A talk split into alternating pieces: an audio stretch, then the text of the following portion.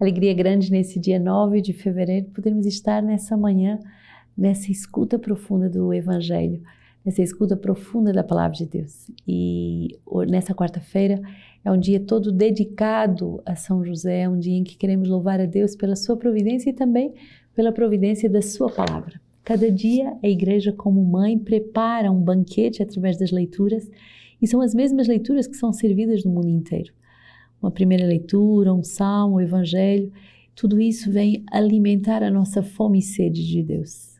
Que banquete que a igreja prepara para cada um de nós. E São José, como esse pai providente, é aquele que nos educa a saborear e a não desperdiçar nada dos dons espirituais e materiais.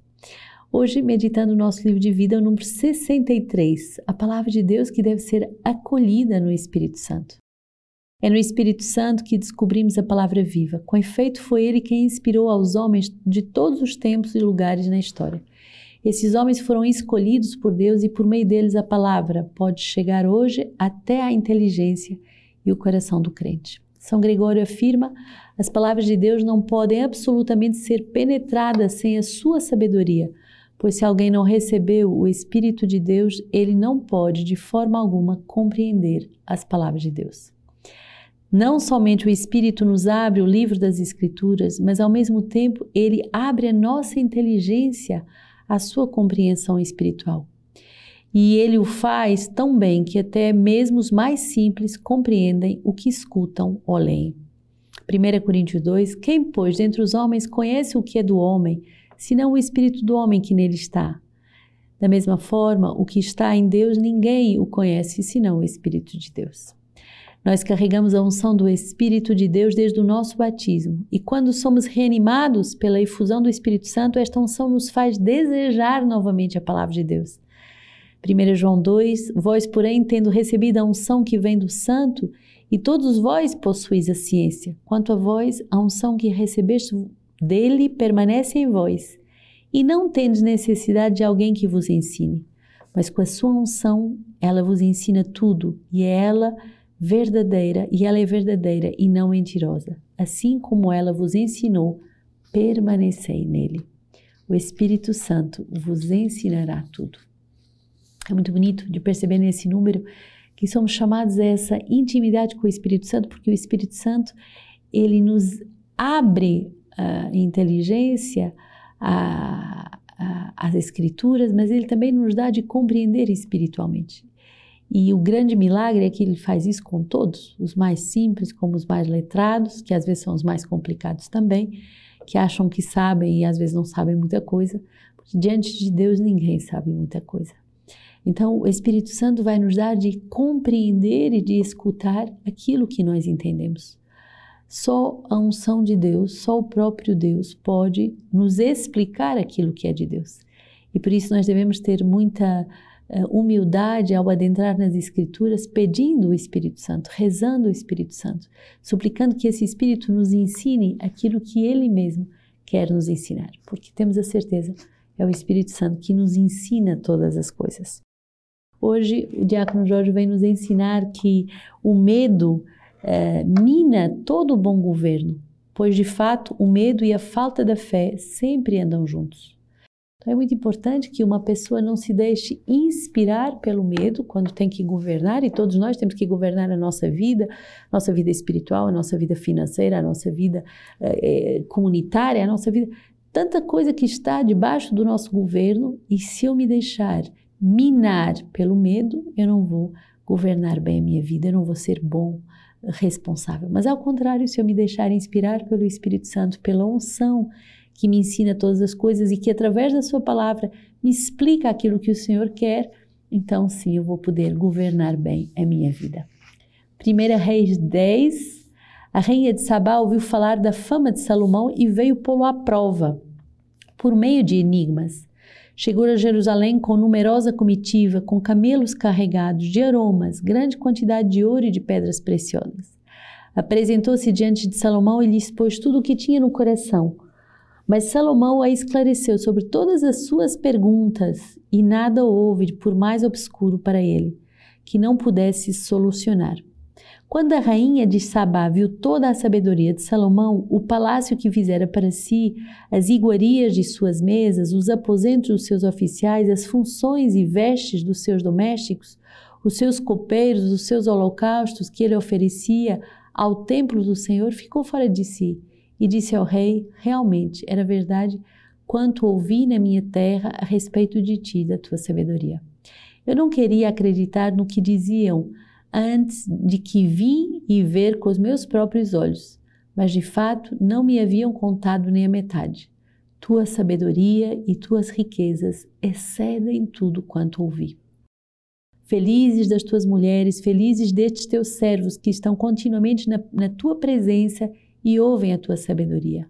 Bendito seja Deus, o Senhor teu Deus, que te mostrou sua benignidade, colocando-te sobre o trono de Israel. É porque o Senhor ama Israel para sempre que ele te constituiu rei, para exerceres o direito e a justiça. E ele deu ao rei 120 talentos de ouro, uma grande quantidade de aromas e de pedras preciosas.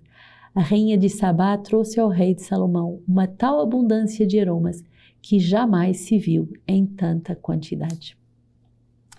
É bonito ver como até os pagãos vão, uh, vão reconhecer a sabedoria daqueles que são inspirados por Deus.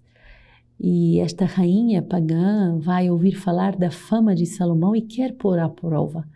Então ela vem carregada de presentes, como era típico na época, e apresenta uh, o que tinha no seu coração. E Salomão, com uma grande sabedoria, olha que bonito, esclareceu sobre todas as suas perguntas e não houve por demais nada obscuro para ele que não pudesse solucionar. Quer dizer, um carisma de iluminação, um carisma de ler os corações, um carisma de, de tornar claro, inteligível aquilo que essa rainha tinha no seu coração. E quando a rainha uh, é testemunha de toda a sabedoria de Salomão, o que é que faz? Ela, uh, justamente, ela prepara essa declaração ao rei, realmente era verdade quanto ouvi na minha terra a respeito de ti e de sabedoria. Os meus olhos agora viram. Então, também essa declaração, esse testemunho dos pagãos diante de uma pessoa que é inspirada, que é usada por Deus, e ela vai receber uh, aromas, pedras preciosas, ouro, uh, sinal de, dessa divindade, dessa beleza, desse, dessa de algo de divino que ela viu em Salomão. Os presentes uh, são atos de gratidão, atos de reconhecimento por esse carisma de luz, por esse carisma de discernimento, por esse carisma de aconselhamento. A pessoa pode ter muito dinheiro, mas se ela não for bem aconselhada, se ela não for compreendida, se ela não for trabalhada no, no seu interior, ela de nada serve. Salmo 36, entrega o teu caminho ao Senhor. Confia nele e ele agirá. Manifestará a tua justiça como a luz e o teu direito como o meio-dia. A boca do justo medita a sabedoria e a língua fala ao direito. No seu coração está a lei do Senhor Deus. Seus passos nunca vacilam. A salvação dos justos vem do Senhor e a sua fortaleza no tempo da angústia. O Senhor os liberta e os ajuda, Ele vai libertá-los dos ímpios e salvá-los, porque neles se abrigaram. Tão bonito essa, essa confiança do salmista que pede que cada um de nós, e essa palavra é tão boa para cada um de nós, confia no Senhor, entrega-lhe os teus caminhos, porque Ele agirá. Ele é o grande conselheiro, Ele é grande uh, aquele que ilumina os nossos caminhos, Ele que vai revelar os, cor os corações e Ele vai revelar os enigmas do nosso coração. Marcos 7, Jesus chamando de novo para junto de si a multidão, disse-lhes: Ouvi-me todos e entendei. Nada há no exterior do homem que, penetrando nele, o possa tornar impuro. Mas o que sai do homem, isto é, o torna impuro. Se alguém tem ouvido para ouvir, ouça. E quanto ao deixar a multidão, entrou numa casa, seus discípulos o interrogaram sobre a parábola. E ele disse-lhes: Então, nem vós tendes inteligência? Não entendeis que tudo que vem de fora, entrando no coração, não pode torná-lo impuro? Porque nada disso entrar no coração, mas no ventre e vai para a fossa. Assim ele declara puro todos os alimentos. E ele dizia: O que sai do homem é o que o torna impuro. Com efeito, é de dentro, é do coração dos homens que saem as intenções malignas, prostituições, roubos, assassínios, adultérios, ambições desmedidas, maldades, malícias, devassidão, inveja, difamação, arrogância e insensatez. Todas essas coisas más saem de dentro do homem e o tornam impuro. Essa palavra hoje de Marcos 7 é uma palavra muito forte. Primeiro, por causa da insistência de Jesus em nos aproximar a Ele. Ele insiste, ele chama de novo a multidão para junto de si. É como se o Senhor uh, insistentemente nos ins insiste com cada um de nós para que nos aproximemos. É como se passássemos o dia com tantas agitações e com tanta coisa à nossa volta que esquecemos o essencial. E o trabalho de Jesus é de nos trazer de volta. E quando ele nos traz de volta, ele uh, faz uma visitação no nosso interior. É como um retiro. Quando você se aproxima de Jesus através de um pequeno exercício como a Lexio Divina, quando você dá um minuto de atenção ao Senhor, quando você entra na Eucaristia, quando você verdadeiramente ora, o Senhor visita o teu interior.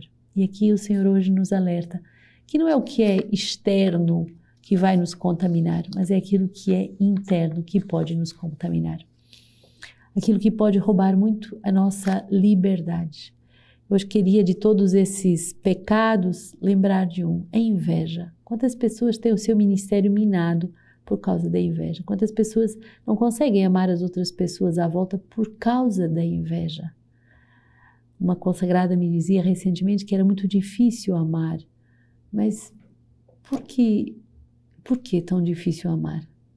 Se somos feitos para amar, se somos capazes de ir, capazes de Deus, capazes de amar, não será porque o Senhor quer retirar as raízes amargas das invejas, das comparações, dos ciúmes? Será que o Senhor não quer visitar o interior dos nossos corações para nos dar um coração humilde, desarmado, capaz de acolher o outro com benevolência e de vê-lo como Deus vê? Santo Ambrósio, bispo do século IV, nos dá hoje uma palavra e diz assim: tudo quanto sofremos é pouco e sem proporção às recompensas dos futuros bens que se revelarão a nós. Recriados à imagem de Deus, então mereceremos vê-los face a face.